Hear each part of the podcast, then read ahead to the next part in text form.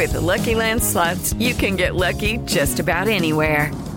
This is your captain speaking. Uh, we've got clear runway and the weather's fine, but we're just going to circle up here a while and uh, get lucky.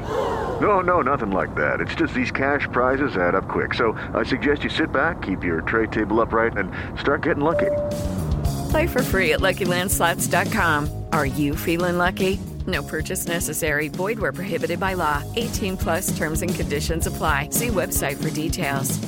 É, não adota políticas liberais, cujos sindicatos dominam a administração daquele país, e não é à toa que o país está eh, na bancarrota. Né? Felizmente, nós vimos com a, a, no primeiro de maio, com a reforma trabalhista e o fim do imposto sindical, o esvaziamento do poder desses sindicatos que até então mobilizavam as pessoas pagando.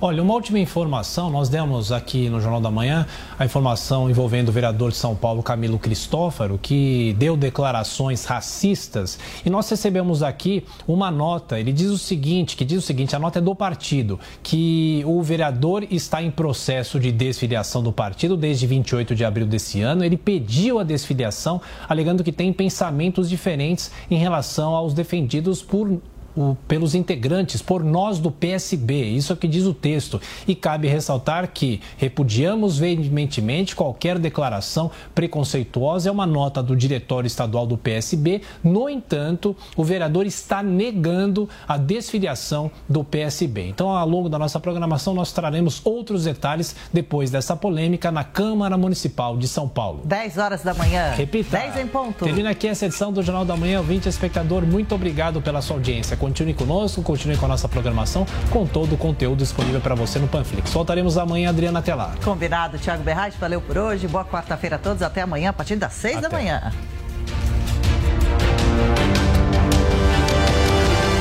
A opinião dos nossos comentaristas não reflete necessariamente a opinião do Grupo Jovem Pan de Comunicação. Realização Jovem Pan News. Jovem Pan Morning Show. Oferecimento Loja e 100. Ainda bem que tem você, mãe. Ainda bem que tem. Ainda bem que tem. Mês das Mães é nas lojas 100. Escova secadora Mondial Sec Modela nas lojas 100. Só 228 à vista ou em 4 de 57 por mês sem juros. Aproveite! Secador de cabelos Filco com três temperaturas nas lojas 100. Só 178 à vista ou em 4 de 44,50 por mês sem juros. Sempre tem amor também. Ainda bem que tem.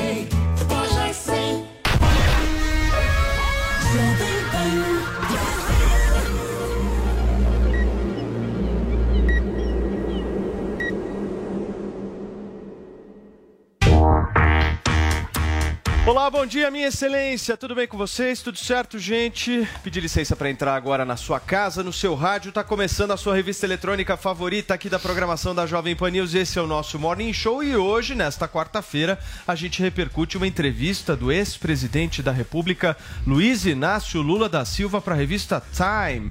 O petista falou muito sobre a guerra na Ucrânia, Jair Bolsonaro e a democracia aqui no Brasil. Vamos falar também sobre a multa de 405 mil reais que Alexandre de Moraes aplicou contra o deputado federal Daniel Silveira. O ministro ainda ordenou o uso obrigatório da tornozeleira eletrônica no parlamentar. E uma fala racista de um vereador interrompe uma CPI na Câmara Municipal de São Paulo. No áudio vazado, o vereador Camilo Cristófaro diz que é coisa de preto lavar a calçada. Ele vai explicar essa declaração hoje aqui no Morning Show, daqui a pouquinho, ao vivo, numa entrevista exclusiva no Morning, que só está começando. Certo, Paulinha? Bom certo. dia. Bom dia. A gente vai abrir uma tag importante hoje, a hashtag propaganda enganosa. Eu não sei se vocês sabem, mas algumas redes de fast food vêm vendendo hambúrguer de picanha que não é de picanha, não é verdade? hambúrguer de costela, aqui de costela não é. tem nada. E isso é assunto para quem? Para o Senado. Realmente o Senado vai chamar representantes dessas redes de fast food para esclarecer essa hashtag propaganda enganosa.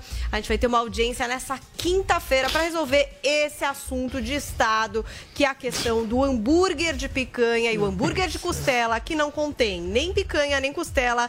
Hashtag propaganda enganosa. Muito bem, Paulinha. Vamos abrir então o programa de hoje com uma notícia fresquinha. Eu quero saber tudo, absolutamente tudo que o ex-presidente Lula Ai, falou ai, sobre- ai. para a revista Time. É, eu sei que tem muita coisa pra gente falar, mas vamos começar com a parte que ele fala sobre a volta à política. Sim, é importante também lembrar que a Time agora ela trabalha com capas distintas para diferentes regiões do mundo. Então, para essa última semana do mês, lá na, nos Estados Unidos, por exemplo, é, a gente vai ter o Elon Musk na capa, né? Que tá aí nessa história de comprar o Twitter. Na versão europeia, vai ter o chanceler alemão e a edição do Pacífico tem o Vladimir Volensky e aqui para América Latina, então, o ex-presidente Lula. Então, vamos começar aí é, trazendo um pouco dessa entrevista que foi realizada no fim de março. Então, em relação à volta à política, eu vou trabalhar mais com aspas aqui, porque os nossos analistas que vão trazer mais, enfim, as suas impressões a respeito das declarações. Então, aspas do ex-presidente Lula. Eu, na verdade, nunca desisti da política. A política está em cada célula minha, a política está no meu sangue, está na minha cabeça. Porque o problema não é a política simplesmente. O problema é a causa que te leva à política. E eu tenho uma causa. Aí ele segue. Quando deixei a presidência em 2010, efetivamente eu não pensava mais em ser candidato à presidência da República. Entretanto, o que estou fazendo 12 anos depois é que o que estou vendo 12 anos depois é que tudo aquilo que foi política para beneficiar o povo pobre, todas as políticas de inclusão social, o que nós fizemos para melhorar a qualidade das universidades, das escolas técnicas, melhorar a qualidade do salário, melhorar a qualidade do emprego, tudo isso foi destruído e desmontado. O ex-presidente Lula até se compara aí ao Tom Brady, aquele jogador que é casado com a Gisele Bündchen, né, jogador de futebol americano. Ele disse lá, a cada jogo que ele faz, a torcida fica exigindo que ele jogue melhor do que no jogo anterior. Então, no sentido de que ele voltando como presidente poderia eh, fazer ali um bom papel. É, ele também diz que o Brasil precisa de um governo que tenha compromisso com as pessoas mais pobres. Aí foi perguntado a respeito de economia, propostas para a economia. Aí o Lula disse que ele não discute política econômica antes de ganhar as eleições, mas cita o que ele considera o crescimento do mercado quando foi presidente. Também teve pergunta em relação ao petróleo. Daí ele disse o seguinte: que enquanto você não tiver energia alternativa, você vai utilizar a energia que você tem, que seria o petróleo, tanto o Brasil como o mundo. O que se pode estabelecer é um plano de longo prazo para você diminuir o consumo de petróleo. Muito bem, Paulinha, um bom resumo aí do que o Lula disse na revista Time e dizendo claramente que não desistiu da política. Adriles Jorge, pai Paulo ontem falou no Pânico que acha, acha que se Lula não estiver em primeiro lugar nas pesquisas em agosto, ele desiste e coloca outro no lugar. Quer apostar? O que, que você acha? Acho isso uma bobagem. Eu acho que o Lula, é, a gente não tem que estabelecer uma análise da estratégia política do Lula, mas é da vida pessoal. Ele já foi preso, já foi condenado, já teve num presídio, já foi presidente da República e tem quase 80 anos. Ele não tem rigorosamente nada, nada a perder nessa candidatura em que ele vai ficar meses falando as basófias que ele fala, falando essas besteiras absolutas que ele falou, inclusive, para a revista Time, para projetar exatamente, não só pelo fato de poder se tornar presidente da República novamente, para voltar aclamado de uma redenção, de uma falsa descondenação que ele diz que sofreu, né? Essa entrevista é uma das coisas mais vergonhosas que eu já vi, porque é um exemplo de antijornalismo e é um exemplo que a gente sempre fala aqui de um tipo de jornalismo militante, progressista, globalista, que por uma visão estética de mundo, por uma ditadura subliminar de uma visão única de mundo, elege um homem corrupto como um ícone capaz de, de colocar na, na, na revista Time com uma entrevista completamente complacente. O Lula retornou à política e a mulher não fala sequer uma ou meia pergunta sobre isso, pela anuência de um judiciário moralmente corrupto que anulou as suas sentenças, não o descondenou, não o inocentou por questões de comarca, por questões de conversas de procuradores com juiz. O Lula foi condenado em três instâncias por uma dezena de juízes. É um homem que tem um passado completamente réprobo por ter, por ter comandado o maior esquema de corrupção da história da República. E se ele hoje, eventualmente, está bem nas pesquisas, é exatamente porque esse judiciário em conluio com grande, grandíssima parte ah, da grande mídia, exatamente forjaram essa deturpação da realidade para colocá-lo como um Marte injustiçado, sendo que qualquer pessoa que some dois e dois são quatro, eventualmente sabe que o Lula é um homem corrupto que corrompeu a sociedade, corrompeu o Estado e se deixou corromper a ponto de ter sido condenado. Ou seja, é muito grave isso, Paulo, quando uma revista de uma repercussão internacional e a gente percebe isso, faz uma mentira deslavada, uma entrevista de anuência em relação a um bandido. Porque é isso que Lula é é um bandido. Não dá para normalizar a candidatura do homem que fez o maior esquema de corrupção da história, não só da República, como do mundo. O Guga, a Time é uma revista de esquerda? É muito engraçada, né? A saída do Adrilles, ele só se repete. É sempre a mesma desculpa. Tá todo mundo A história não, não varia. É o globalismo, é o comunismo. Olha, é, é, é, um papo de alucinado, não faz o menor sentido. É bobagem pura isso aqui. É engraçado, né? Que tá todo mundo conspirando contra o Bolsonaro. O Bolsonaro é vítima da Time, é vítima da imprensa, é vítima da esquerda, é vítima da ciência, é vítima dos professores, é vítima dos artistas, é vítima é, do STF. Tá todo mundo contra o Bolsonaro. O Bolsonaro é a vítima, ele não é o vilão na, na imagem dos bolsonaristas. O Lula, mais uma vez, mostrando né, que tem muito mais prestígio internacional do que o Bolsonaro e ele tá solto, porque o tribunal que condenou o Lula foi o mesmo que soltou. O STF soltou Lula e condenou antes. Eu quero saber que horas que o STF foi comprado. Porque ele está dizendo que o STF é corrupto. Moralmente ele foi corrupto, corrupto quando? Antes, quando condenou, ou agora, quando liberou? Não faz o menor sentido. E a mídia? A mídia massacrou o PT por anos. Aí ele está dizendo que a mídia, a anuência com o STF, a mídia virou petista quando? Agora?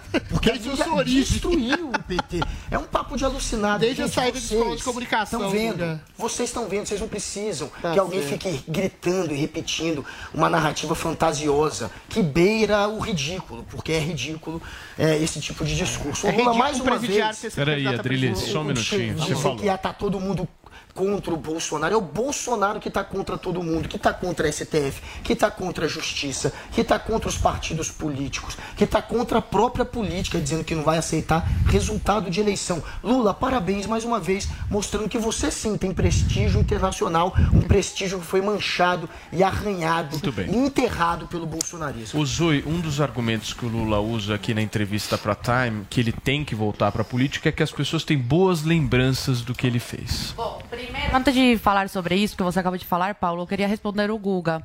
A, a Ciara, que foi a que fez a matéria com o Lula, olha as pessoas que ela agradeceu no Twitter.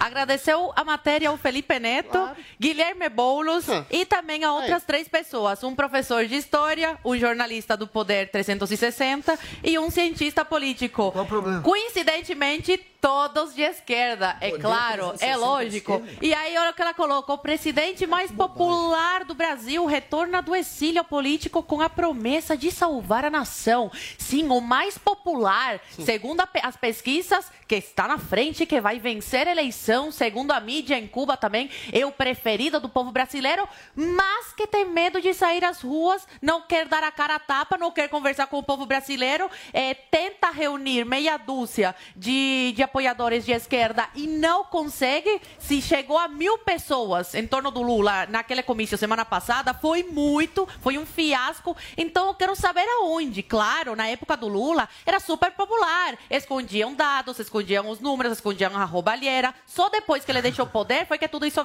veio à tona, né?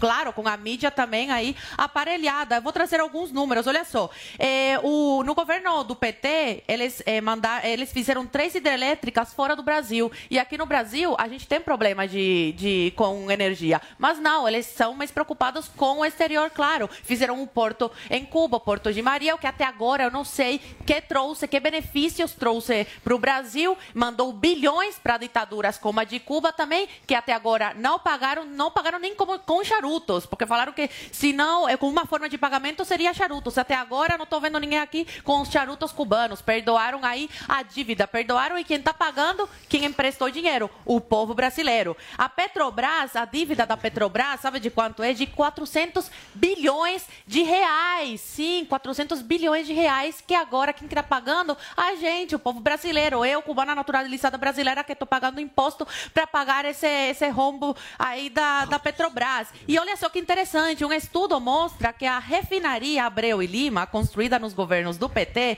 virou a mais cara do mundo, é isso mesmo. Enquanto uma refinaria na Coreia do Sul custou 4,5 bilhões de dólares para processar 800 milhões de barris de petróleo por dia, a, a Abreu e Lima, que não ficou pronta, consumiu 18,5 bilhões de dólares para processar quantos, quantos barris? 115 mil barris de petróleo por dia. Sim, esse é o governo do PT.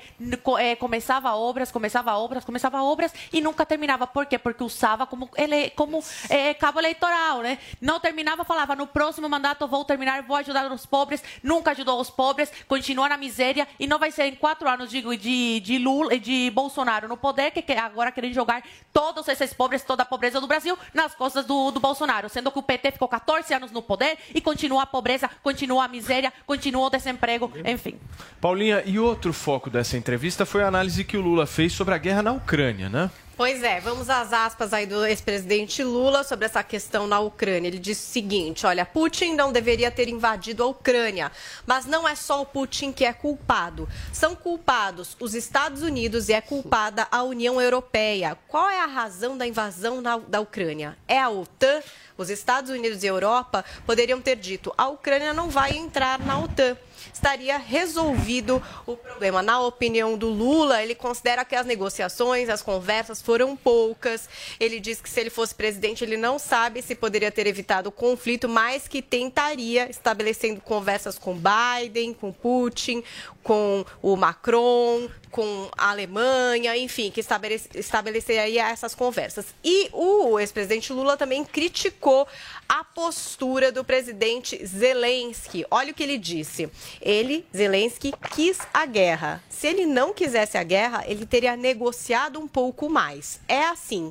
Eu fiz uma crítica ao Putin quando estava na cidade do México, dizendo que foi errado invadir. Mas eu acho que ninguém está procurando contribuir para ter paz. As pessoas estão estimulando o ódio contra o Putin. Isso não vai resolver. É preciso estimular um acordo, mas dá um estímulo ao confronto. Você fica estimulando o cara, o Zelensky, e ele fica se achando o máximo. Ele fica se achando o rei da cocada, quando na verdade deveriam ter tido conversa mais séria com ele. Ô, oh, cara, você é um bom artista, você é um bom comediante, mas não vamos fazer uma guerra para você aparecer. E dizer para o Putin: Ô, oh, Putin, você tem muita arma, mas não precisa utilizar arma contra a Ucrânia.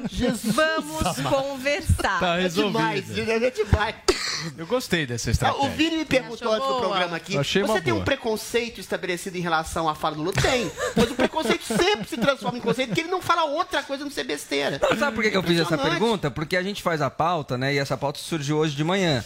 Aí uh, ele chegou na redação e te perguntou: Você viu a entrevista do Lula? Eu fiquei deprimido. Não vi, mas já sei que tá péssima, que É, foi é, péssima. é. Então, Não assim, isso, não. você precisa ler primeiro também, que, que- É, que é. o cara E falou, acertei. né? E acertou, é. Tudo bem. Gente, mas esse ponto de criticar o Ah, Zelensky de é, é, é curioso de ver, né? Porque É muita gente elogiou a postura É. do Zelensky, né? Como um líder que estava ali à frente do seu povo, incentivando uma resistência, né? Pela liberdade, pela, enfim, pelo país É. E a dele. esquerda grudou um pouco no Zelensky também, né? Se a E ele estabelece analisar. uma dura É, crítica aí aqui. é que tá. Tem as duas coisas, né? O que, que você acha, Guga? Tem. Porque há uma crítica ao Zelensky, que ele, de certa maneira, acabou esticando a corda. Ele negociando a entrada da Ucrânia na ONU, e era algo que ele sabia que levaria a Rússia a- ao limite, ao- a um ponto de ruptura, de querer ir para a guerra. Ele acabou também esticando a corda demais. Muita gente acha que ele não foi estratégico, que faltou, enfim, diálogo, que faltou, enfim, é, prever esses passos dos russos. É, talvez ele é, alguns críticos dizem que talvez ele, ele quisesse é, levar essa situação também. E o Lula embarcou nessa, ele está fazendo esse tipo de crítica ao Zelensky, dizendo que, olha, os dois lados estão errados. De fato, os dois lados parecem ter erros aí, né? Um lado precisava de uma desculpa para um projeto que é imperialista, que é de tentar, enfim, criar um novo polo, porque ah, os russos acham que o mundo está unipolar, eles querem um novo polo, que seria um polo euroasiático, com um novo tipo, enfim, de sistema, que, que não seria esse globalista liberal. E ele precisava de uma Você tá desculpa assumindo? para tentar Que criar o que o Putin está fazendo. O que o Putin está fazendo é isso. E, tá o- su- e o Putin simplesmente precisava de uma desculpa que o Zelensky deu. E o Lula está fazendo uma crítica Ô, Zoe, aos dois. você acha que o Zelensky quis a guerra, como o Lula fala? Não, lógico que não. Ninguém quer o seu país em guerra. Ninguém quer ver seu povo morrendo, seus militares morrendo. É uma situação muito tenebrosa. Agora, acredito sim que tenham erros de ambos os lados, mas a Ucrânia é um país livre. A Ucrânia tem o direito de querer entrar na OTAN. É. Nada justifica a atitude do Putin de atacar, de invadir a Ucrânia, de se apropriar do território ucraniano. Os próprios russos, né, a maioria do povo russo está contra essa invasão do Putin. Eles saíram às ruas, se manifestaram contra essa atitude do Putin. Agora, o Lula querer dar a entender que se ele estivesse na presidência, conseguiria apaciguar os ânimos. Ah, pelo amor de Deus, quantos líderes mundiais tentaram e não conseguiram? Agora o, o Bolsonaro está fazendo isso também, tá vai, vai tentar ir lá conversar com o Putin, eh, manter aí a diplomacia, mas o Lula querer agora chegar e falar, olha, eu, eu acredito que conseguiria mudar alguma coisa nesse cenário, pelo amor de Deus, e um jornal sério, né, com- comprometido com a verdade e com, a, com as a verdade dos fatos, não, não daria espaço para uma pessoa falar, falar um negócio desse, porque campanha pura e utópico ainda por cima, porque se fosse uma coisa palpável, mas não é, é utopia. Vocês sabem que a melhor análise que eu vi dessas falas, tanto do Bolsonaro quanto do Lula em relação à Ucrânia, foi o seguinte: quem quer promover acordo mesmo e quem quer selar a paz, não chama a imprensa e fala que vai propor a paz. Age nos bastidores. A diplomacia é sutil, ela não é. Mas então Mas é você tá indo campanha. sentido Existe. que o Lula falou, Paulo. Não existe porque o Lula você- falou é isso. campanha. Chama, campanha. chama e fala, eu vou promover a paz. não- não- E o, é jor- não, e o é jornalista, e o jornalista sério falaria isso na entrevista para ele. Mas é. não, não deve Não, não contrapor. tem Mas jeito. não deve contrapor. Quer promover paz, articula bastidores. A crítica do Lula é com relação ao um Zelensky ser um contraponto cara muito momento. midiático, que fica o tempo todo nesse momento. né, nas redes sociais, na televisão, quando ele acha que ele deveria ter resolvido a Devia coisa. estar numa mesa de sentado numa mesa de negociação para tentar negociar a paz. Adriles. Olha, ah, uma coisa une parte da extrema direita e parte da extrema esquerda, que é. Luiz Inácio Lula da Silva, que é um retardo mental em relação a essa situação da guerra da Rússia da Ucrânia. Não tem dois culpados, não tem ah, ah, ah, dois demônios nessa história. Existe uma um país certo e um país errado. A Ucrânia é uma soberania nacional, não tem nenhum tipo de vínculo com a Rússia. Fez parte da União Soviética há 40 anos, não faz mais parte. Totalmente equivocado é o Putin de querer invadir um país, matar pessoas de maneira, aí sim, genocida, autocrata, querer pegar províncias da Ucrânia, exatamente pelo que mesmo? Porque a Ucrânia não pode fazer parte da OTAN e não pode fazer parte da, da, da União Europeia. Por que não?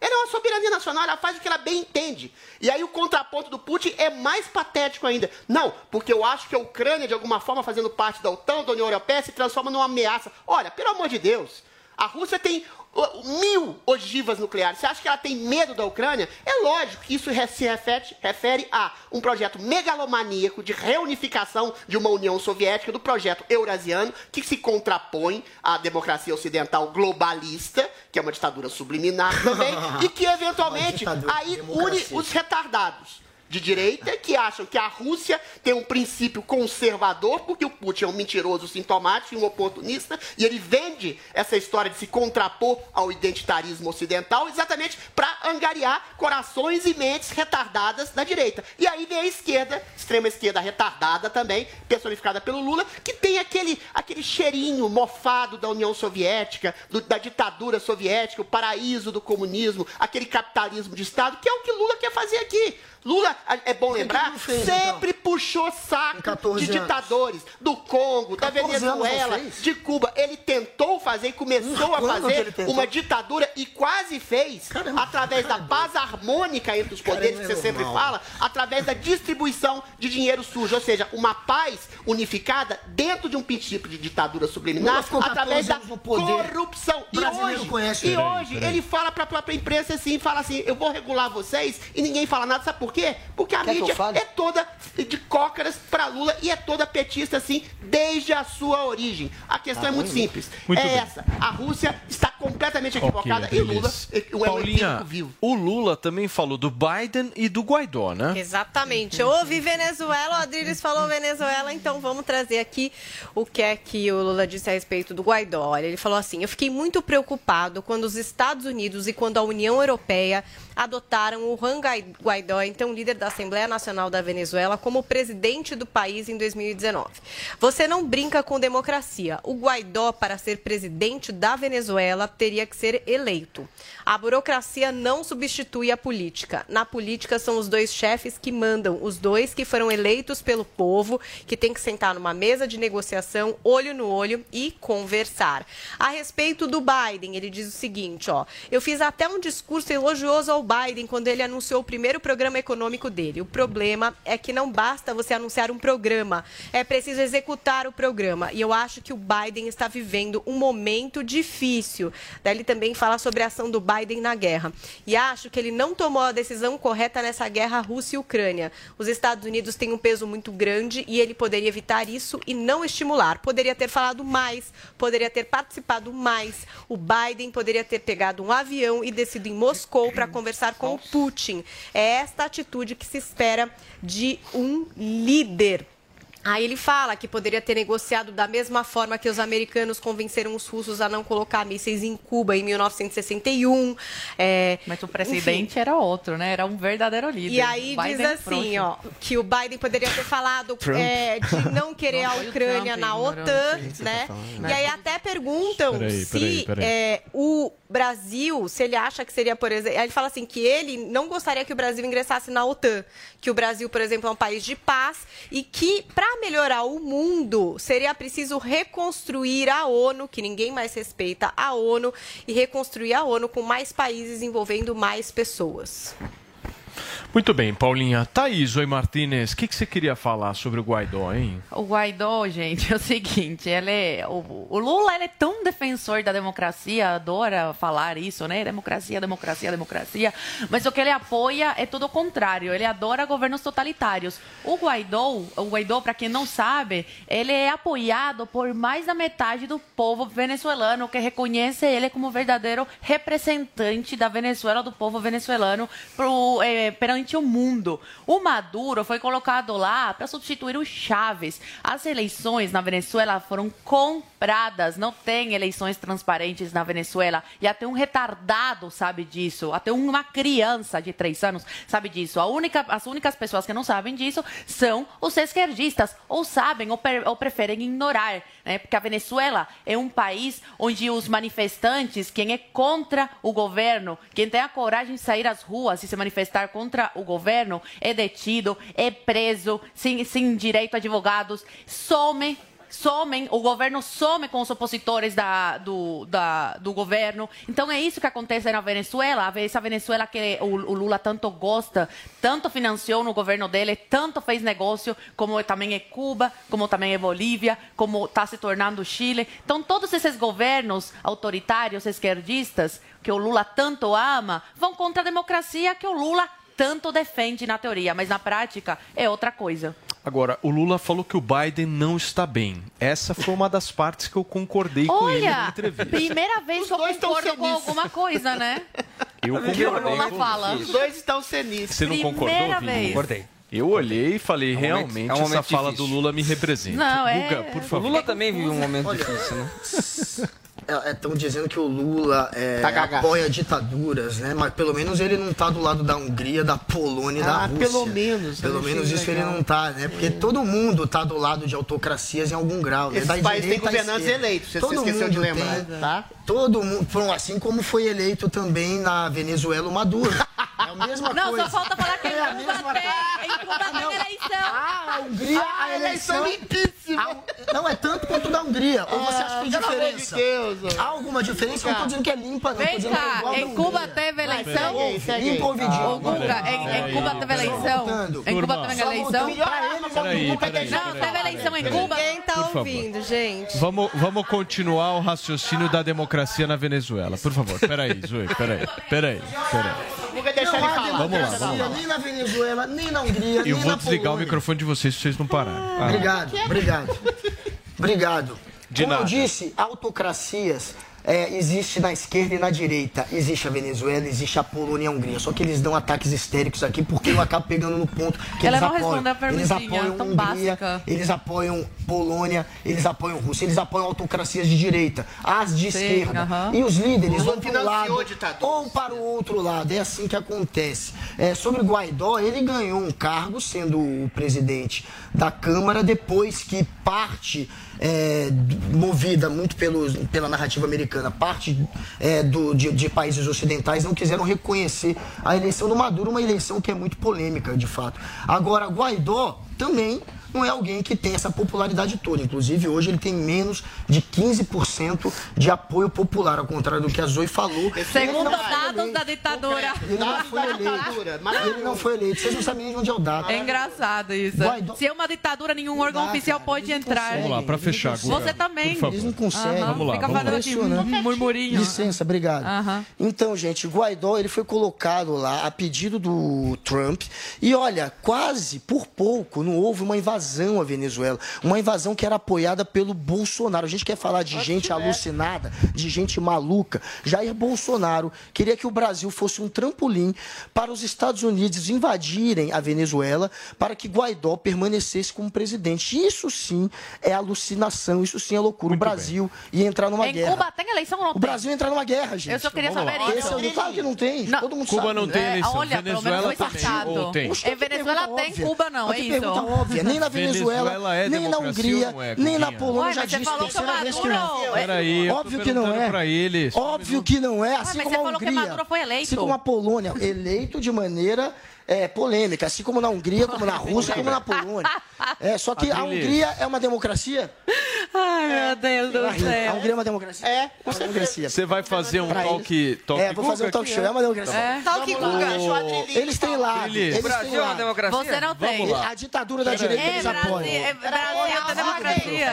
Eles aqui, pô, pelo amor de Deus, hoje É, vocês estão não dá. de um jeito. Eu não, eu tô E tranquilo. você? Eu fico falando você. Uhum. Os dois. Fiquem tranquilos. Ah, pelo amor de Deus. Drilinho, me explica uma coisa, Fala, por favor. gente. Você concorda com o Lula também em relação É, tá à questão... Só um minutinho, meus E amores. você? Você fica falando Ah, Vocês tô falando. agora não, amor de aqui, só um minutinho. Não, imagina, fica. Adrilis, quando eu tô falando, ele faz pergunta. isso. Você concorda com o Luiz Inácio, nosso querido Luiz Inácio, de que Biden está meio, Senil? meio lelé da cuca? Eu acho que os senis se identificam. Lula está completamente gagá e Biden também está completamente gagá. Realmente, no mundo pragmático, eu até concordo que Biden ter dado um apoio ostensivo à entrada da Ucrânia dentro da OTAN e da União Europeia não fez bem ao Putin, que é um sanguinário louco. Mas isso não justifica a invasão da Rússia mais uma vez. Agora, falando mais uma vez sobre a Venezuela, a Venezuela é a menina dos olhos do Lula. Porque o que Maduro e Chaves fizeram lá é o que Lula tentou fazer aqui. O que, que o Chaves fez? Isso não Subornou- interromper, né, Deixa eu Paulo? falar. Isso aí não interromper ele. peraí, Deixa eu peraí. falar. Isso aqui não é, né? Peraí, peraí. É. O, o- o Maduro e o Chaves compraram juízes, compraram generais, esvaziaram a Câmara, subornaram partidos e deputados, depois fraudaram. Qualquer semelhança com o futuro não é mera coincidência, tá? Fraudaram as eleições para perpetrar-se no poder. Ou seja, ali sim você tem uma ditadura de esquerda típica que sufoca o empreendedorismo, estatiza todas as empresas, tira o poder privado, coloca todo mundo na miséria, depois distribui uma meia dúzia de ovos e um salame para cada um, uma espécie de Auxílio Brasil, Bolsa Família, e transforma todo mundo em dependente do Estado. E aí, Guga, quando você diz que seria uma loucura invadir a Venezuela, sabe o que é loucura? É o relatório da ONU. Peraí, muito- Guga, peraí. Sabe qual que é a loucura? É o relatório da ONU que fe- falou que pessoas são estupradas, pessoas são perseguidas, agredidas, presas de maneira arbitrária, coisa que já existe um pouquinho no Brasil. Ou seja, pessoas são sufocadas em todos os níveis da sua liberdade. Sim, a Venezuela tem que ser invadida pelos Estados Unidos, pelo exército da ONU, pelo Brasil, que seja. Tem que tirar esse ditador a tapa, a porrada, porque ele sim faz um mal à população. E o Lula, meu caro, o Bolsonaro, qualquer líder mundial tem que conversar, às vezes sim, com ditadores. A diferença é que Lula não só endossa, como financiou ditaduras como o Congo, como a Venezuela, como o Cubo, como, como a outras, para estabelecer uma ditadura hegemônica, progressista, esquerdista, Muito bem, como Adriles. ficou bastante projetado Olha no só, Foro pra gente Internacional de terminar essa questão do Lula, Paulinha, o que foi que ele falou sobre violência policial e racismo aqui no país? Pois é, ele falou que durante esse tempo que esteve preso, ele leu bastante sobre isso. É, enfim, que para ele até hoje é difícil de acreditar, de entender que o preconceito, o racismo está dentro da cabeça das pessoas. E aí, na visão do Lula, o caminho para mudar essa situação é através é, da educação. Eu vou ler aqui as aspas. Então, nós precisamos começar essa educação dentro de casa, na escola. E o Bolsonaro despertou o ódio, despertou o preconceito. Aí tem outros presidentes também na Europa, na Hungria, que fazem o mesmo. Está aparecendo muito fascista, muito nazista no mundo. Aí a repórter é, questiona, mas você está dizendo o quê? Que o Bolsonaro é racista? O que, que você está dizendo que ele é responsável pelo racismo? Daí o Lula responde o seguinte: eu não diria que ele, Bolsonaro, tem culpa pelo racismo, porque o racismo é crônico no Brasil, mas ele estimula.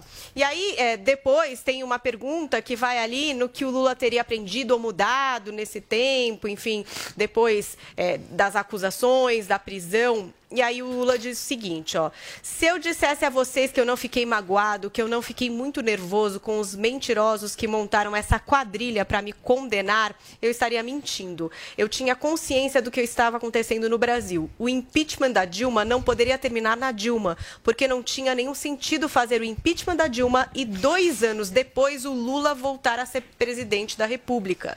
Então era preciso afastar o Lula. E como eles não tinham como afastar, eles resolveram construir um rosário de mentiras contra mim para poder me colocar na cadeia. Hoje eu estou aqui, livre.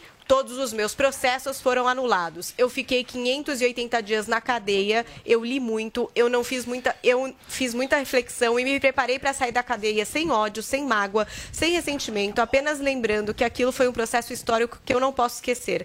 Eu não posso esquecer que eu não posso colocar assunto todo dia, porque é uma coisa do passado. Eu quero pensar no futuro. Muito bem. Adriles Jorge. Pra onde que eu olho? Bolsonaro estimulou o racismo em 30 segundos. Olha, a questão é narrativa falaciosa do Departamento de Estado que quer promover o racismo no Brasil. O Brasil é o país menos mais miscigenado do mundo, portanto, menos racista do mundo, embora haja racismo pontual. Existe um problema da pobreza que é ligada à pele negra depois da soltura dos escravos no Brasil. Dizer que Bolsonaro estimula racismo é patético, uma vez que quem promoveu sistematicamente a divisão entre pobres e ricos, homens e mulheres, negros e brancos, foi o governo do PT que durante os seus 14 anos promoveu o ódio sistemático entre as pessoas. Meu comentário é uma pergunta. Eu quero que a audiência que está nos assistindo consiga algum vídeo, alguma fala do Bolsonaro sendo racista ou incitando a violência contra negros. Quando vocês conseguirem alguma coisa da boca do Bolsonaro falando sobre isso, aí vai a gente conversa. Porque até agora o Bolsonaro não falou nada. E o que mais me preocupa nesse, nesse discurso do Lula é que ele está querendo se vitimizar. Ele fala que ele foi as, eh, anularam as condenações dele, mas ele não foi inocentado. Em nenhum momento colocaram o Lula como inocente. De- deturparam aí, deram outro entendimento à prisão em segunda instância, mudaram várias coisas na legislação para o Lula hoje estar solto. Foi descondenado, mas até agora ele não foi inocentado. Guga Noblar. O que eu acho interessante é que Lula, esse comunista que vai dar um golpe, segundo Adrilles, passou 14 14 anos no poder e nunca, nunca levou o Brasil para um estado de ruptura da democracia. Muito pelo contrário. Licença, muito pelo contrário, ele fortaleceu os meios de se combater a corrupção. Sérgio Moro diz isso. aí Isso é não palavras de Sérgio Beleza, Moro. Mas. Sérgio Tá, Moro. espera, e essa semana. já falou, Licença. Mas é histérico demais. Espera, e essa semana, o delegado da Polícia Federal, que foi afastado do Amazonas porque denunciou Ricardo Salles, disse a mesma coisa. Que esse governo acabou com os meios de se investigar e todo mundo sabe disso. Inclusive colocou um procurador-geral escolhido a dedo, no lugar de colocar alguém indicado pela Procuradoria, como fez Lula. Lula, esse comunista, pa- passou 14 anos no poder, saiu sem levar o Brasil para o estado de ruptura, sendo preso, aceitou uma prisão que considera injusta e Dilma aceitou o impeachment. Enquanto isso, Bolsonaro fala que não vai aceitar o resultado da urna. A gente sabe quem é o ditador. Oh, a esquerda fala São que 10 horas Zelensky é 37 comediante, mas A gente temos um comediante. Giro de notícias aqui no Morning Show. Gente, olha só, o novo comandante da Polícia Militar de São Paulo vetará política nos quartéis. O coronel Ronaldo Miguel Vieira irá proibir qualquer manifestação feita por policiais da ativa. A decisão visa impedir casos como o do chefe do comando de policiamento do interior do estado. Ele foi afastado em agosto de 2021 por fazer críticas ao Supremo Tribunal Federal. Muito bem, são 10 horas e 38 minutos. Agora eu quero falar com você que me ouve, que me assiste em todo o Brasil a respeito de queda capilar. E hoje eu tô aqui com os caras. O homem mais barbudo da Jovem Pan News e o homem mais cabeludo da Jovem Pan News depois de mim, certo? Depois de mim. Deixa eu falar uma coisa. Sabe o que, que eu fiz ontem? Cortou o cabelo. Cortei o cabelo, Emilinho. Sabe qual é a periodicidade que eu faço isso? É. A cada 15 dias. Nunca cortei tanto o meu cabelo em toda a minha vida. Juro pra vocês. Juro pra vocês, o negócio tá crescendo de um jeito, de um jeito que eu tenho que ficar cortando, senão parece um caixote. Aí fica que nem a barba do Emilinho. É o Hervik, é a minha barba agora, eu tô quase comendo minha barba. Tanto, tanto, tão grosso que tá o pelo, o pelo ele vem na boca aqui. Mas tô aqui para dar meu testemunho mais uma vez aqui ao lado do nosso querido Andrade. Ele falou, já que o Paulo foi ontem no Pânico, eu vim aqui hoje no Morning dar, esse- dar meu depoimento É. mais uma vez, porque, gente, realmente, o que a gente tem aqui de exemplo, tanto no Pânico quanto no Morning, com, com o Paulo, com o Eric, é sensacional, gente, porque realmente ele engrossa o fio, ele devolve a autoestima, porque quando você tá perdendo o cabelo, quando você tá ficando careca, o que que acontece? Você começa a ficar desesperado. E agora, é aquele, é aquele que o, que o Paulo falou, né? Ou eu raspo tudo, ou eu faço implante. O meio do caminho meio do é a caminho. pior situação que existe. Exatamente. E Porque é- você é tosco. Sim. Em resumo, você é tosco. Você fica com um puta de um buraco na tua cabeça e você não quer ser nem careca e nem muito menos Sim. tem a grana pra fazer o implante, porque é caro. Exato. E não é um é só- procedimento que não é. Isso, e não é só questão do, do- Tem o cabelo também, que é esse meio do caminho, que é zoado mesmo, mas a barba também fica zoada no meio do Sim, caminho. sim. Eu, eu, t- como vocês podem ver ali na foto do, do antes e depois, eu tinha uma penugem, né? É, não era é uma um, po- barba. Um pouquinho aqui, um pouquinho ali, E- olha e agora Gozado que não tinha na lateral, né, Emilinho? É, o negócio é. era mais concentrado embaixo. E aquela, aquele depois, quem tá acompanhando tanto na Panflix quanto no, no, no Meu, YouTube. Tá gente, lenhador. exatamente. Quanto tempo faz aquela. Tô. A segunda foto já? Quanto tempo? Tem um mês. Então, né? Mais, essa né? foto tem um mês e pouquinho dessa segunda, esse depois. A gente vai ter que atualizar isso em Exatamente. breve. O depois dele, gente, tem mais de um mês. Então o resultado, quem tá vendo agora aqui, é sensacional. Por quê? Porque ele faz crescer o cabelo,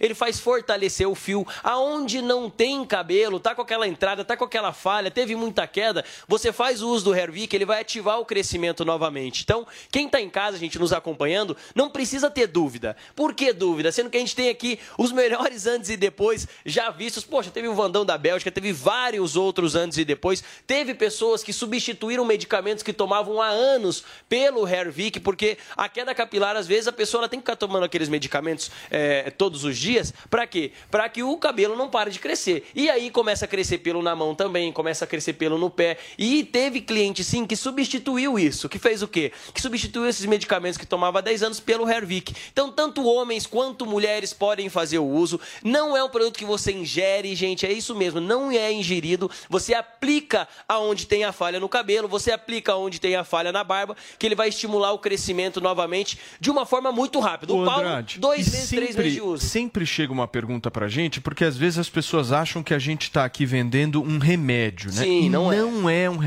Não a é. gente tá falando aqui de um tratamento que é um tônico capilar de altíssima altíssima tecnologia que foi Exatamente. desenvolvido justamente pela Ervic. E aí o que, que acontece? Como ele não é ingerido, então não é uma cápsula que você vai lá, tem que tomar, você precisa borrifar, passar todo dia de Isso. manhã, todo dia de noite. Não te traz nenhum problema, porque tem uma galera que fica preocupada nos ouvindo, mandando mensagem, inclusive, e fazendo a pergunta, pô, mas isso afeta a minha vida sexual? Porque alguns remédios que Alguns. fazem cabelo crescer afetam diretamente. Exatamente, porque é, é muita questão hormonal, né? Ele afeta, assim, às vezes, no homem, algumas vezes podem vir sim a causar até mesmo impotência quando você ingere É. algum tipo de não medicamento. estamos falando de nenhum Não. tipo de ingestão. certo? Exatamente, você aplica. E assim, é, é bacana você ser regrado. Quem está em casa nos acompanhando agora, liga no 0800 020 1726. Esse telefone você já deve ter ouvido em algum momento, que é o 0800 020 1726. Liga agora mesmo, gente. A gente está pronto para atender você lá. A nossa central é sensacional. Então é 0800 020 1726. Como o Paulo falou, não é ingerido. Você aplica na região onde tem a falha, onde está com a queda de cabelo.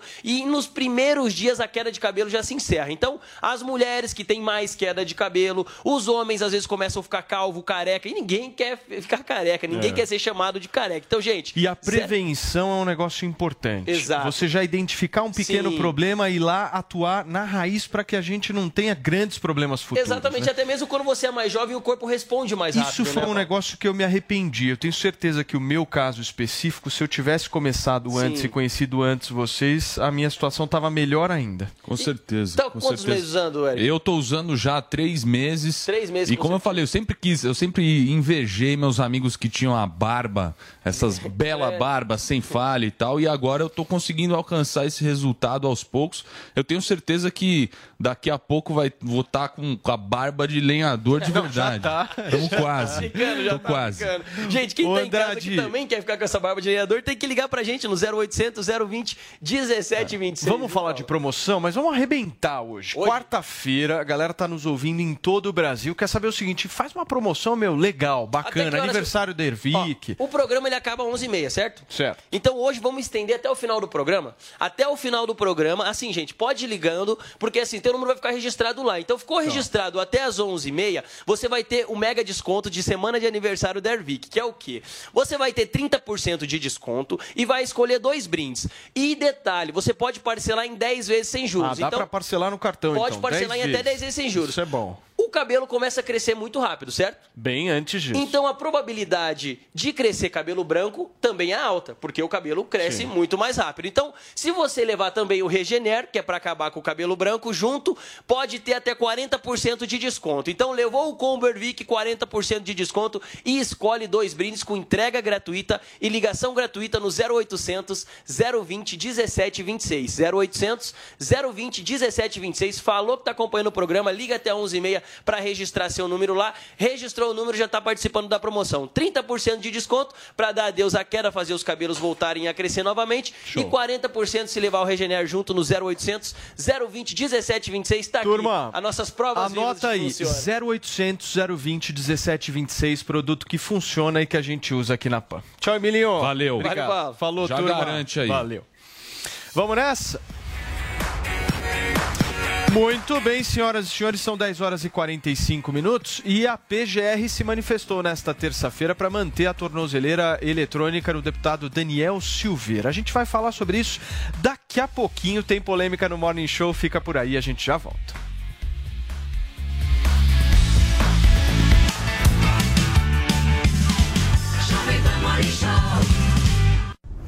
Olá, mulheres positivas! Eu, Fabi Saad, recebi a Marina Hermeto e a Fernanda Calandrino da Huawei. Você perdeu? Confere aí o nosso papo. O Woman in Tech é um programa global da Huawei, que agora a gente customizou e lançou ele aqui no Brasil.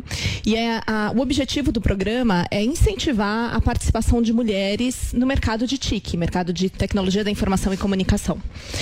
Esse mercado, até então, é, é majoritariamente formado pela presença masculina e, e o programa vem com essa ideia de fomentar a participação de meninas, jovens estudantes e também desenvolver profissionais para cargos de liderança.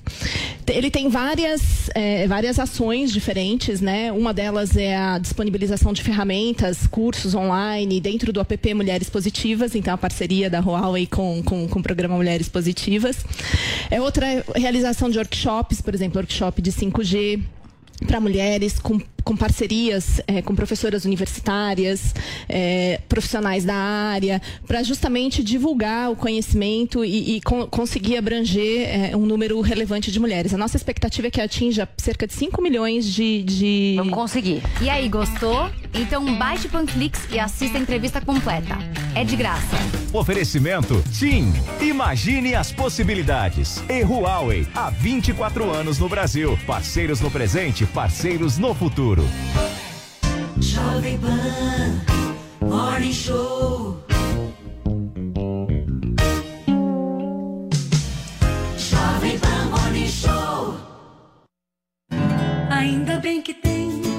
Das Mães é nas lojas 100. Smartphone Motorola E6i com memória de 32 GB e câmera dupla. Nas lojas 100, só 898 à vista ou em 12 vezes de 91,80 por mês. Aproveite! Smartphone Motorola E7 com memória de 64 GB e super bateria. Nas lojas 100, só 1.198 à vista ou em 12 vezes de 122,50 por mês. Sempre tem amor também. Ainda bem que tem. Loja 100. Chegou, tá no ar, vai começar. Pode ter certeza. Chuchu Beleza. Chuchu Beleza.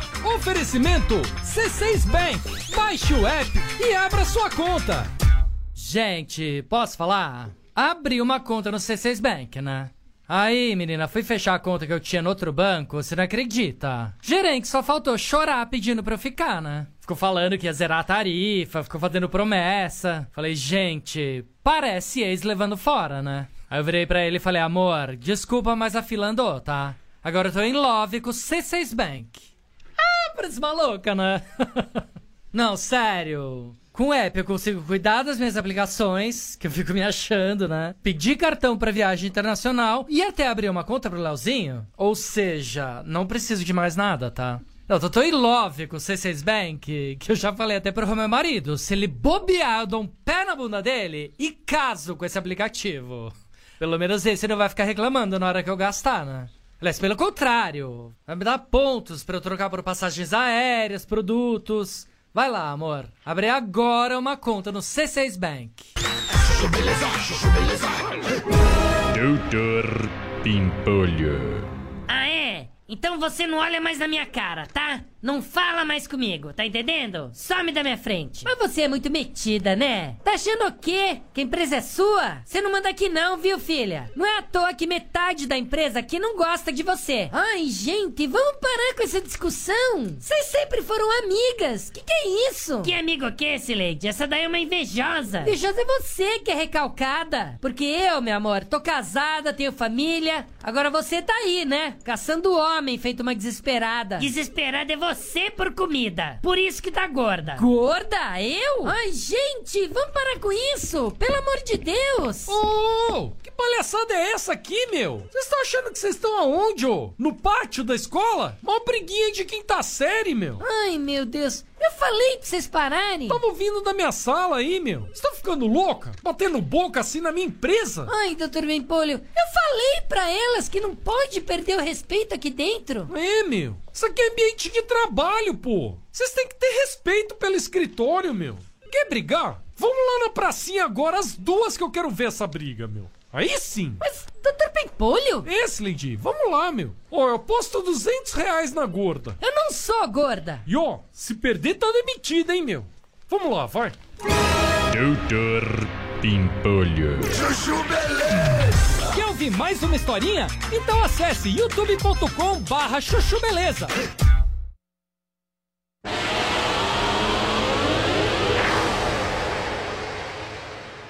É piada em cima do povo judeu, do povo negro, dos ciganos que foram mortos pelo nazismo. Não funciona, não é funcional e é beira o crime. Não acho que ele tenha que ser julgado e preso por isso, por uma piada horrorosa, mas é uma piada tétrica e é uma piada de teor racista. E a gente que deve, vai- deve ter algum tipo de punição nesse sentido. E a gente vai tentar entender do Cristóforo também. Primeiro, a situação dele agora com o PSB. Se vai ter desfiliação ou não Se vai ser expulso, ah, do né? partido, se vai ter expulsão, enfim. E também sobre qual que é a versão oficial dele, né, Isso. Paulo? Porque ontem ele teria dado duas versões diferentes. Uma, a qual ele estaria se referindo a um carro eh, que ele teria falado que o carro preto é F pontinhos. Não, a fala dele foi E- bem- pelo e bem clara. Calma, essa é a fala do vereador. Vai poder rebater e conversar com o vereador. É, é, e que a outra ele estaria falando de uma pessoa negra que é um irmão para ele. Tá bom. Né? Então vamos tentar, daqui a pouco a gente vai restabelecer essa conexão aí com o Cristóforo para ver o que, que ele tem a explicar sobre isso, porque a, a fala em si realmente é de difícil indefensável. explicação. Né? Guga. Ele sabe que não dá pra defender, tanto que ele passou duas versões. No primeiro momento É. ele mentiu, depois ele falou a verdade. Ele tentou fazer uma piada com alguém próximo a ele, aquela piada que mostra, que escancara o racismo estrutural, aquele racismo velado, né? Que a pessoa até tem um amigo, um companheiro que é negro, ele não trata a pessoa de maneira diferenciada quando está com ela, mas ele tem essa visão de que, olha, o negro ele tem um papel secundário, ele tem um papel de ser mão de obra, de ser um serviçal, é, que é o racismo estrutural enraizado. Né? E esse racismo estrutural enraizado, ele vem muito de um conceito de alta cultura, de você achar que existe uma cultura superior à outra. No momento que Não, você acha não é que existe uma cultura Guga. superior a outra, você acredita que Não, não exista. é exatamente é, isso. O índio é inferior, o Alta cultura é africano é, outra inferior. Queridos, só um a minutinho. cultura- O vereador já está conectado aqui com a gente agora. Agora sim, vereador Camilo Cristófaro, o senhor escuta bem a gente? Bom dia. Escuto, mas não vejo. Você não está vendo, mas está ouvindo bem? Ouvindo bem. Perfeitamente. Vereador, muito obrigado por ter eh, aceitado o nosso convite de vir conversar aqui para buscar esclarecer sobre uma fala que está repercutindo bastante de um teor racista. E eu quero saber, em primeiro lugar, se o senhor se arrepende de ter dito isso. Ah, Paulo, primeiro te cumprimentar. Te conheço há muitos anos, sei da tua imparcialidade, acompanho o teu programa. Primeiro, eu não sou racista, foi uma fala infeliz. É, a conexão do, do vereador não está contribuindo hoje para a nossa conversa, mas a gente aqui não desiste, certo, Vini? A gente segue firme. Zoe, eu quero te ouvir sobre esse caso. É, aquela famosa frase que eu, eu até tô pensando em tatuar, porque acuse-os do que você faz, chame-os do que você é.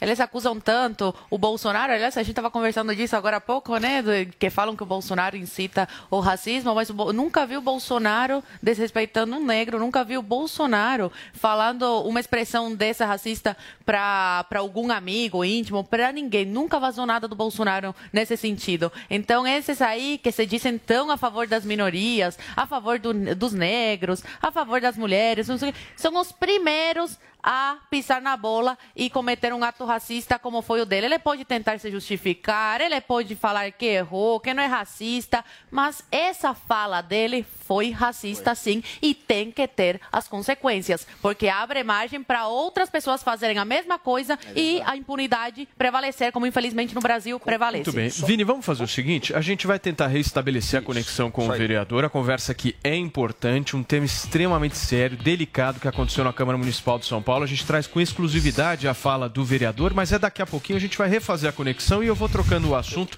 mas é daqui a Mas eu pouquinho. queria só jogar um Fiquem dado. por aí. Pode ser. Mas é coisa de um tweet, Um Guguinha, tweet, tá? Bolsonaro falou sobre um cabelo Black Power. Como é que está essa criação de barata aí? Pesada essa daí, hein? Olha o criador de barata aí, ele também tá dizendo que é só uma piada. E Meu olha, ele Deus. também falou, fui num quilombo, tem nada a ver o afrodescendente mais leve pesava Depois, sete né? arrobas. Ah, mas ele não tá falando em relação Não fazem cor nada. negra. É. Acho que nem pra procriar tá dizendo em Nossa, mas aí é interpretação a PGR se gente. manifestou na- nesta terça-feira para manter a tornozeleira no deputado federal Daniel Silveira. A presença do deputado, perdão, na Comissão de Constituição e Justiça da Câmara causou bastante tumulto e o parlamentar ainda foi multado por Alexandre de Moraes. A gente vai conferir uma reportagem da Marília Sena. A presença do deputado Daniel Silveira na primeira reunião do ano da Comissão de Constituição e Justiça da Câmara, a mais importante da casa, causou tumulto entre os parlamentares. O parlamentar também participou da Comissão de Segurança Pública e da comissão que discute medidas para minimizar as consequências das tragédias naturais em Petrópolis. Na CCJ, o deputado petista Paulo Teixeira chamou a atenção para a presença de Silveira no colegiado e enfatizou o julgamento do deputado pelo Supremo Tribunal Federal. Esta comissão é comissão de Constituição e Justiça. Logo, cabe a essa co- comissão zelar pela Constituição. E um deputado que atacou o Supremo Tribunal Federal propondo o seu fechamento, ameaçando os juízes. Ele se colocou para participar desta comissão. E eu que- creio, presidente, que essa comissão não pode aceitar essa esse integrante, tendo em vista que ele acabou de ser condenado pelo próprio Supremo Tribunal Federal. Ele foi beneficiado por um instituto previsto na Constituição, mas, inclusive, ele estará inelegível por essa razão. Daniel Silveira rebateu as manifestações. Silveira foi condenado a oito anos e nove meses de prisão por ataques ao STF e estímulos a atos antidemocráticos. Um dia após o julgamento, o presidente Jair Bolsonaro publicou um decreto perdoando a condenação imposta pelo STF.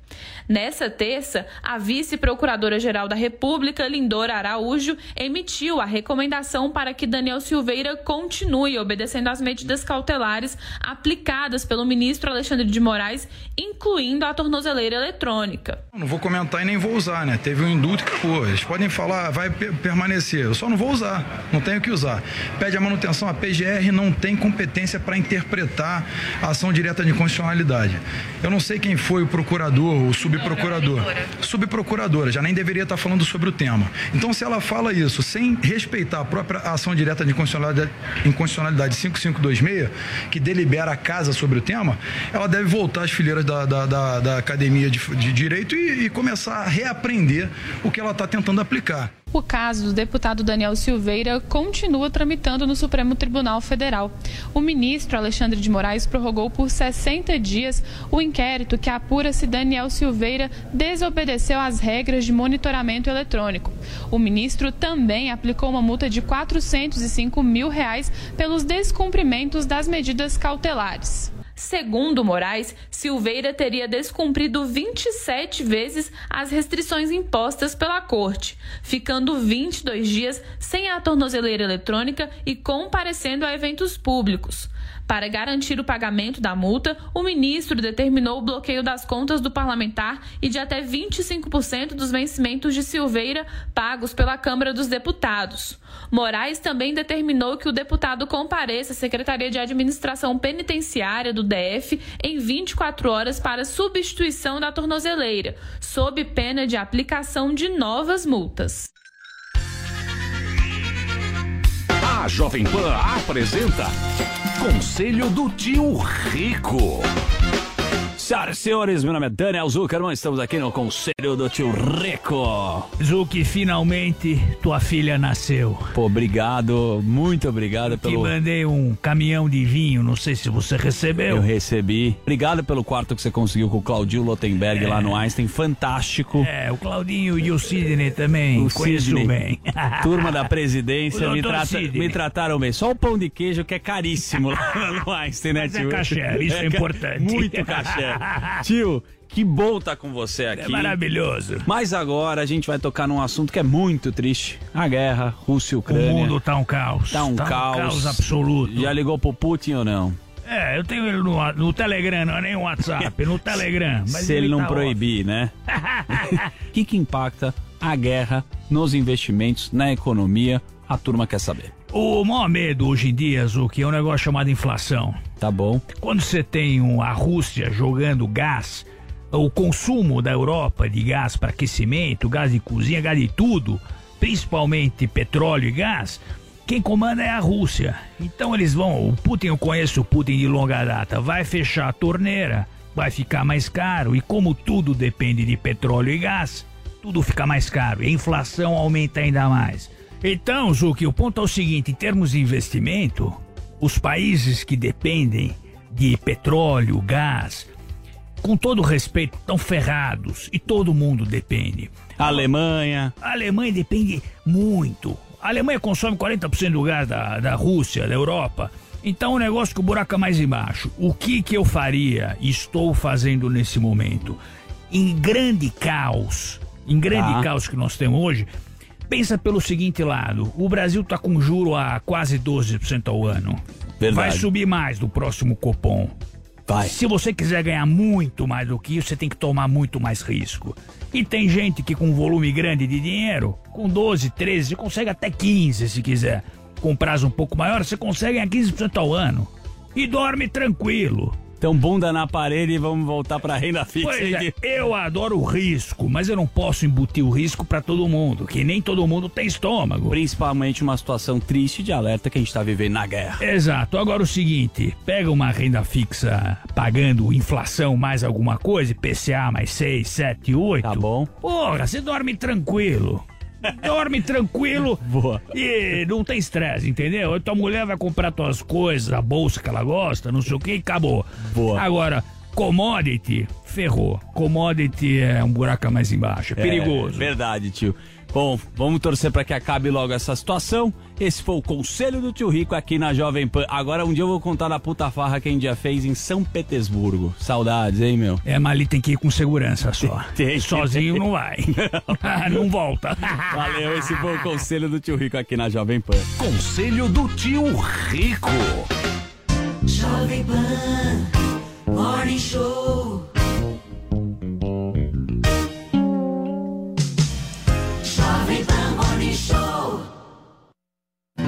Ainda bem que tem.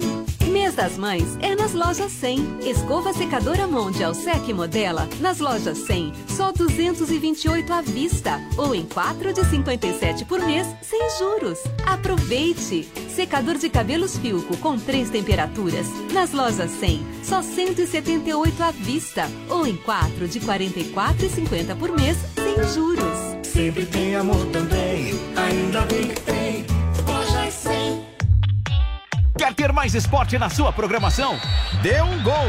Na DirecTV Go, você tem canais de TV ao vivo com esportes do Brasil e do mundo, além de filmes e séries de sucesso para ver onde e quando quiser. Tudo num só app. Assine agora DirecTV Go e ganhe um mês de Comebol TV para torcer muito na Libertadores 2022. Experimente sete dias grátis em directvgo.com.br. DirecTV Go.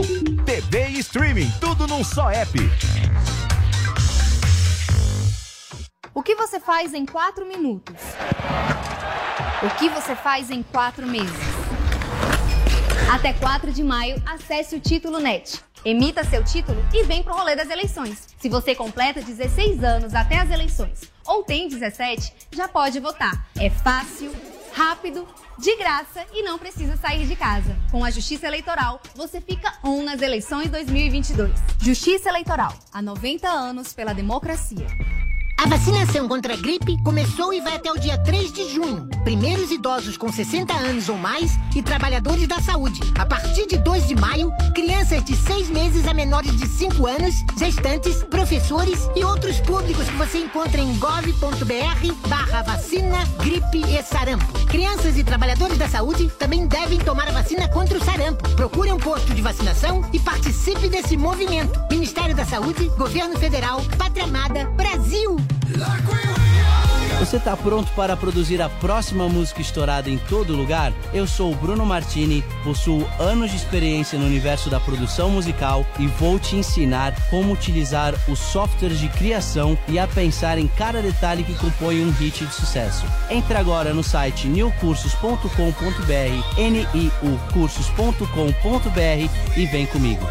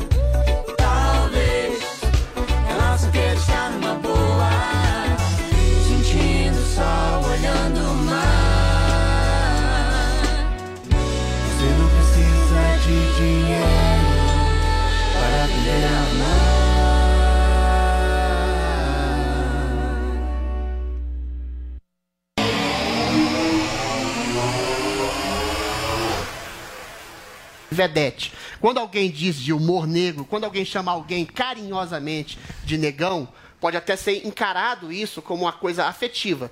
Mas a fala do senhor, ela não tem desculpa. Quando o senhor diz que é coisa de preto lavar o chão da rua, implica um preconceito não implícito, mas explícito. Eu até acredito que o senhor não seja racista, mas o senhor está fazendo uma piada que não é usada há 30, 40 anos atrás, exatamente porque a gente evoluiu no princípio da linguagem e a gente, e o senhor como homem público, bem sabe que o senhor como homem público não pode, não deve estimular o preconceito. O senhor precisa melhorar a vida das pessoas.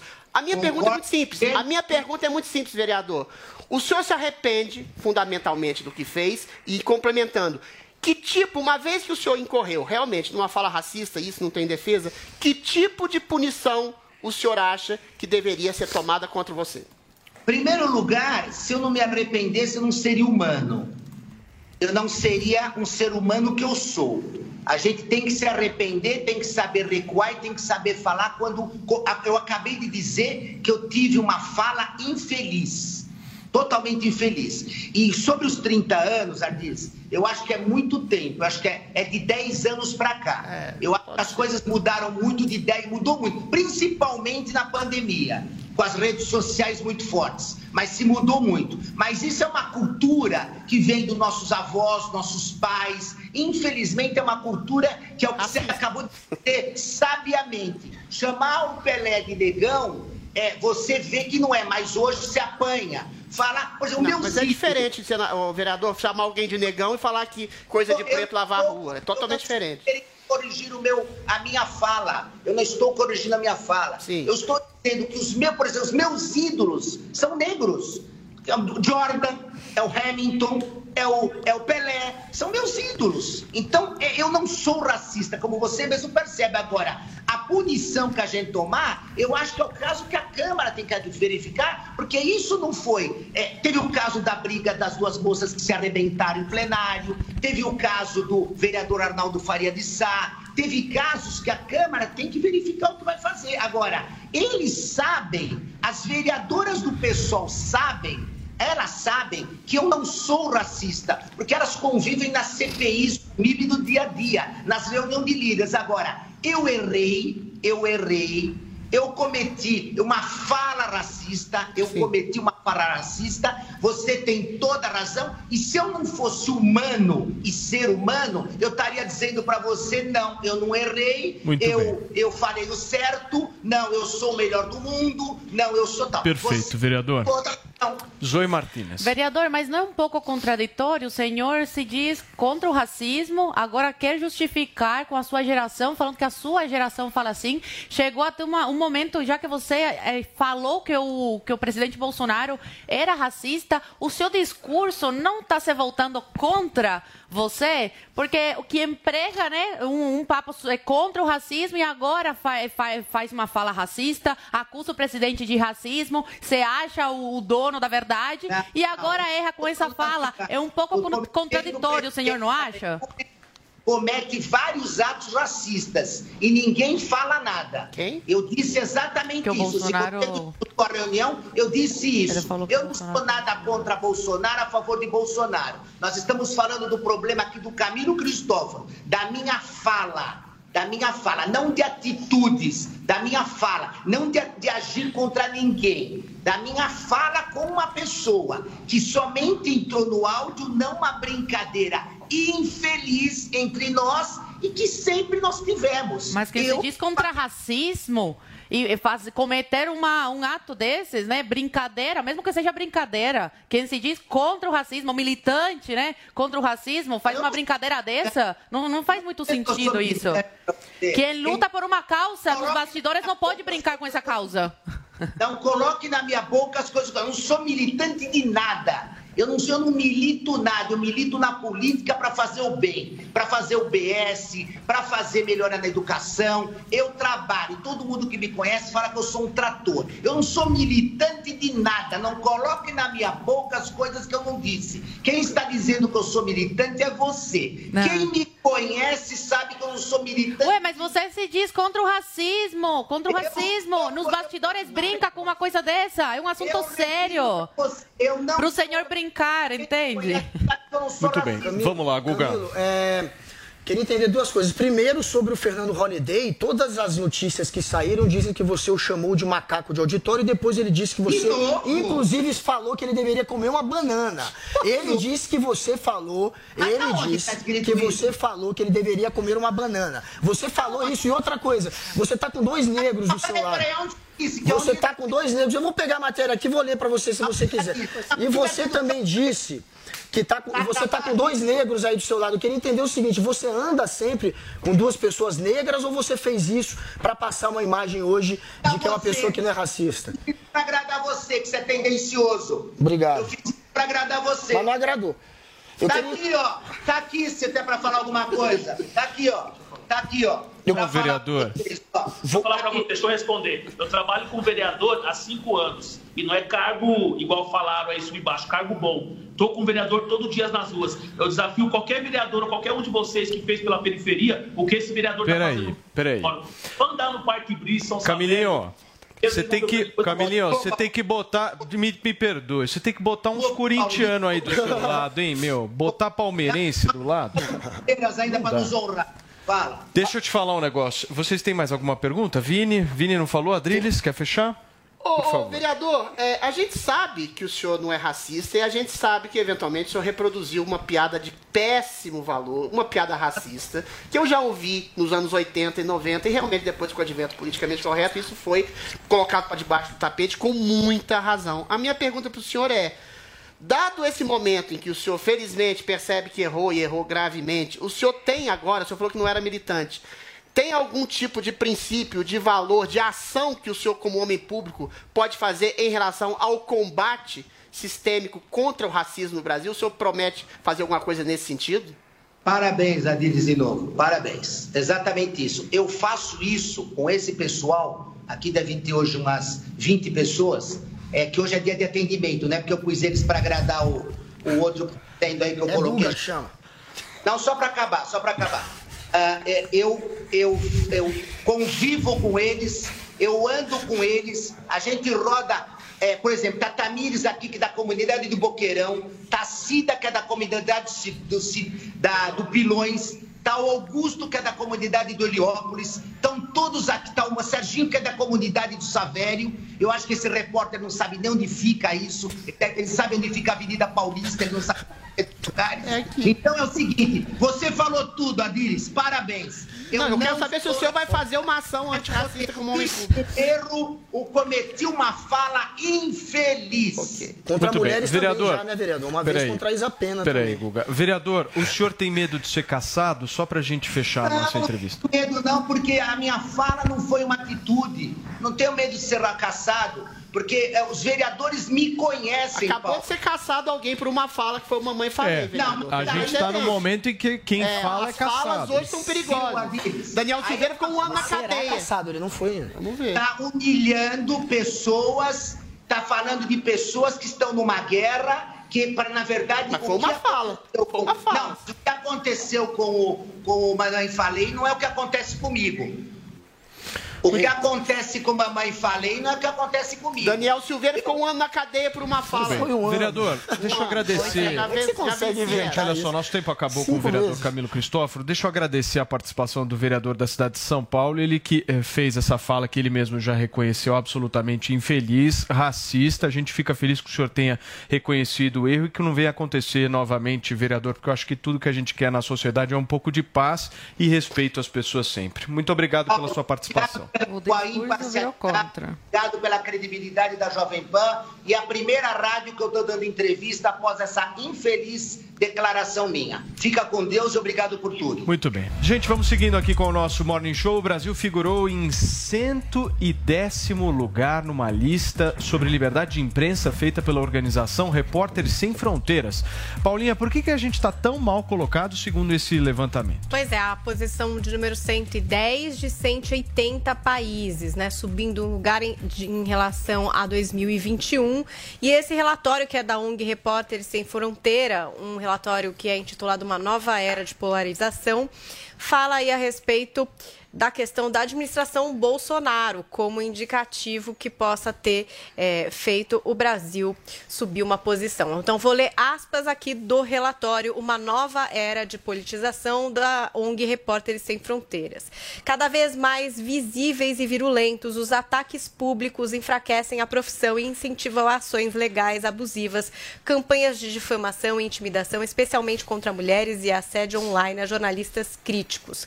O presidente insulta regularmente os jornalistas e a imprensa. Ele mobiliza exércitos de apoiadores nas redes sociais como parte de uma estratégia afinada de ataques coordenados que visam desacreditar a imprensa rotulada como inimiga do Estado. Muito bem. Zoe Martinez, o Brasil está nessa posição por conta do quê? Eu fiquei confusa, porque na mesma frase falou subiu apenas um lugar e na mesma frase fala se deteriorou muito. Ué, mas se subiu, é que melhorou, não é isso? Agora, desculpa. Mas a imprensa tem uma grande responsabilidade em cima disso. Antigamente tinha o monopólio né, das grandes empresas, Globo, Record, SBT. Então elas pautavam a notícia, era isso, verdade absoluta e pronto. Agora com a internet tem várias formas da gente, da informação chegar para as pessoas. Né? A mídia está sendo desmascarada. E é verdade, é todo dia uma avalanche contra o presidente Bolsonaro. Sou da isso, sou manchete negativa. Aí não, você fazem de vítima e falam, não, somos nós, os perseguidos. Não, a tetinha secou, eles estão revoltados e por isso é dia e noite atacando o Bolsonaro. Agora, quando o, o, o governo Bolsonaro, a base e os apoiadores é, decidem revidar né, e falar, desmentir a imprensa, aí ataque, aí discurso de ódio. Não, é apenas a realidade. As pessoas cansam, cansam de serem caluniadas. E é calúnia sem fundamento, não tem nada que comprove o que essas mídias né, falam todos os dias a respeito do Bolsonaro. E muitas vezes é fake news, mas aí é taxado de, ai, foi um errinho, não foi por mal. É isso, a hipocrisia reinando. Mas isso aqui não é uma ditadura, não. A imprensa tem direito de falar todas as bobagens que falam todos os dias. Tem vários jornalistas aí chamando o Bolsonaro de genocida, de antidemocrático. E o Bolsonaro não está mandando calar a boca de ninguém, não está prendendo, não está não tá tirando, não está matando, não está levando pro, pro paredão. Deixa esses imbecis falarem sozinhos. E eles mesmos, né, as falas de, deles, falam por eles, se desmentem, porque falam uma coisa, depois a realidade mostra outra. Eles mesmos são os culpados da grande imprensa ter essa, essa, é, essa falta né, de apoiadores. Ô Zoe, não é que o Brasil melhorou, é que os outros países pioraram. A verdade. Pois é. Ontem foi Isso, o dia isso da é uma, liberdade uma coisa de imprensa, clara. né? O Dia Internacional da É. Liberdade de Imprensa, ontem, terça-feira. Guga Noblar. Olha, é, o Repórter Sem Fronteira, eles, para fazer essa medição, eles pegam ataques virulentos à imprensa. Não é crítica à imprensa, não é porque criticou, não é porque o Bolsonaro ou alguém criticou a imprensa. São ataques, ataques, difamação, é, criação de narrativas é, para tentar descredibilizar a imprensa. O Jair Bolsonaro, ao longo de seis meses, ele, ele fez. O clã Bolsonaro fez 293 ataques à imprensa. O Repórter Sem Fronteira, eles catalogaram 331 ataques. Desses, 293 partiram do clã Bolsonaro. 88% vem da família Bolsonaro. Ou seja, quem está fazendo o Brasil cair ano após ano no ranking da liberdade de imprensa é Jair Bolsonaro, que pegou o Brasil na posição número 100, agora a gente está em 110. Estávamos na posição 111 no ano passado, mas por conta das guerras, enfim, outros países pioraram e o Brasil Volta agora está a na posição dinheiro. 110. Mas a realidade é que o Bolsonaro precisa a tratar, dar. tratar a imprensa como uma inimiga, como alguém que quer dinheiro, como alguém que está tentando mentir para você, porque A tá Bolsonaro pelas ele paredes. briga com a informação. É um sujeito que vai contra a ciência, que vai contra os professores, que vai contra os jornalistas. Todos que- aqueles que lidam com a informação são inimigos de um governo que se faz na mentira, que se faz no medo, espalhando a partir de algoritmos narrativas mentirosas, dizendo que eh, vacina vai fazer você ter câncer, eh, espalhando negacionismo, atacando os adversários, criando uma polarização como se fosse o bem contra o mal, o demônio contra Deus. Quem faz isso, quem ataca a imprensa demonizando a imprensa, inclusive, é o Bolsonaro. Quem fez o Brasil, portanto, cair no ranking do liberdade de imprensa foi o clã Vamos lá. Bolsonaro. Isso tá Olha, é uma piada. Eu acho que a imprensa brasileira é uma das mais livres do mundo. Sistematicamente pedem a morte do presidente, chamam ele de genocida, de nazista. Eu acho que quem é censurado com a anuência da imprensa e com as redes sociais é a própria voz popular. Quem é processado por contestar a, a- a validade das urnas, porque descobriu que tem um hacker no computador central do TSE, foi Bolsonaro. Quem é impedido de falar o tempo inteiro por algum tipo de processo do STF são aliados do Bolsonaro que estão sendo presos, estão sendo desmonetizados, estão sendo perseguidos. A imprensa fala o que bem entende e fala sistematicamente e agressivamente contra o governo federal. Agora, existe uma falha de compreensão que é atávica aí. A imprensa também é um poder constituído. A imprensa também é uma instituição, tanto dessa quanto qualquer outra nação democrática. E a imprensa é passível de crítica. Quando você critica a imprensa por fake news, por distorções da realidade, por ideologia, você está fazendo uma crítica legítima que um poder faz sobre outro. Quando o próprio povo faz uma crítica sistemática à imprensa, que se tornou lulopetista, que quando o Lula fala, vou regular a imprensa, limitar os- o poder de comunicação, a imprensa se cala e é subserviente a esse poder ideológico, é uma crítica que se faz, não é um ataque que se faz. A imprensa se tornou meio obsoleta no Brasil, infelizmente, porque ela não é a única voz, graças a Deus, de comunicação. As redes sociais propiciaram que pessoas, jornalistas alternativos, influenciadores, o homem comum fale por si mesmo. Então a imprensa não é, não tem, não detém mais o monopólio da voz popular. Ela não fala pela opinião pública. A imprensa é uma opinião privada de alguns jornalistas e donos de empresas de comunicação. E como tal, pode e deve ser criticada e é uma bem. das mais livres do mundo. deve, não deve ser atacada. Paulinha, vamos pedir voto? Não, Vamos pedir, Só pedir porque voto estamos aqui, tá concorrendo ao IBEST, que escolhe aí os melhores da internet através do voto popular. Então a gente precisa o quê? Do voto de vocês. Tem o nosso QR Code na tela ou você Hoje a gente tá sem o QR Code, Paulinho, Ah, então, a gente então pede para as pessoas entrar diretamente no site, tá? app.premioibest.com barra votacão, sem o tio, né? Entra lá. Você bota na busca Morning Show, já vai encontrar a nossa categoria e aí você vota. Vota em tudo que a gente está concorrendo, entendeu? Pra gente ir pra próxima fase e levar aí o Prêmio Best esse ano, ser escolhido Morning Show entre os melhores da internet. Muito bem. Zoe, você queria falar alguma coisa? Sim, eu Por favor. queria dar um exemplo aqui de como a mídia é suja. Hoje, o Yahoo, olha o que postou. É, governo de Alagoas fez repasses indiretos de 1,2 milhão a rádios ligadas a Renan Filho.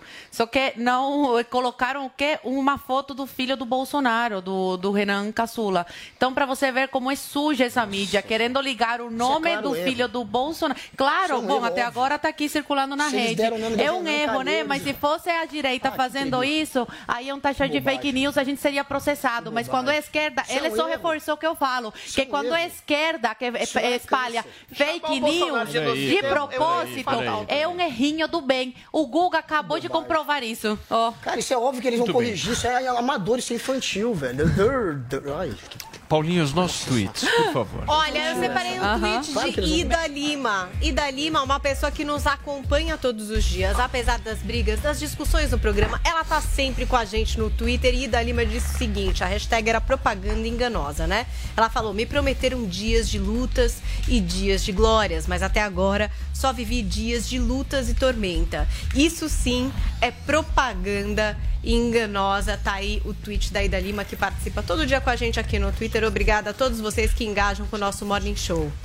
Muito bem. Fala, Vini. Vamos fazer um tweet também aqui sobre o Daniel Silveira, que ficou Ah, faltando tempo de, de É comentar esse verdade. assunto. A gente tem 30 segundos para cada um de vocês. Adriles começa. Daniel Silveira, o Alexandre de Moraes subverte o princípio de justiça. Ele transforma a vingança é uma justiça, quer dizer, a justiça é uma vingança comedida e civilizada que faz reparação à pessoa lesada e é didática no sentido do criminoso deixar de ser criminoso, aprender a conviver socialmente. O que Alexandre de Moraes está fazendo é, primeiro, é, rompendo a Constituição, sendo teimoso, sendo inconstitucional e fazendo da justiça um, um princípio de vingança pessoal, vingança pré-histórica, está se transformando num tirano, num carrasco contra a própria democracia, falando em nome da democracia. É hipócrita 30 e é perverso o que ele está fazendo. Mais uma vez a gente vê aí o STF tomando decisão da cabeça deles e segundo as conveniências. Quando não é conveniente para eles o que a lei fala, eles distorcem a lei. Mais uma vez rasgando a Constituição Federal. O presidente Bolsonaro deu a graça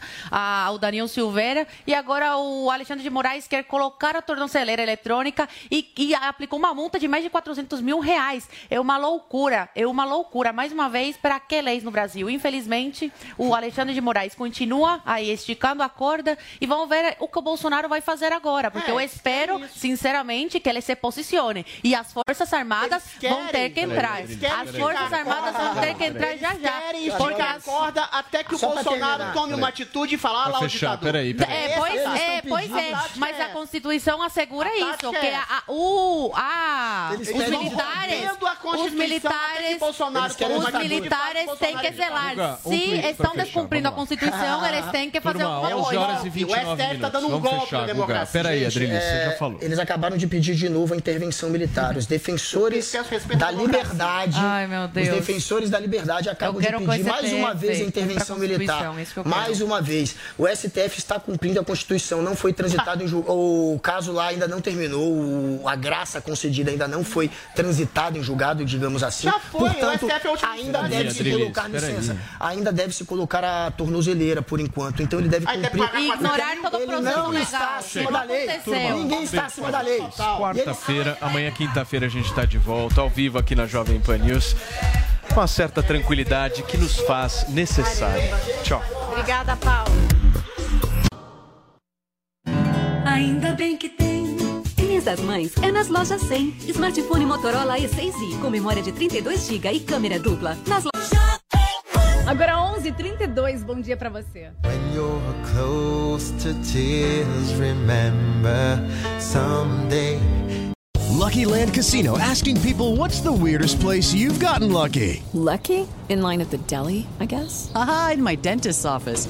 More than once, actually. Do I have to say? Yes, you do. In the car before my kids' PTA meeting. Really? Yes. Excuse me, what's the weirdest place you've gotten lucky? I never win and tell. Well, there you have it. You can get lucky anywhere playing at LuckyLandSlots.com. Play for free right now. Are you feeling lucky? No purchase necessary. Void where prohibited by law. 18 plus. Terms and conditions apply. See website for details.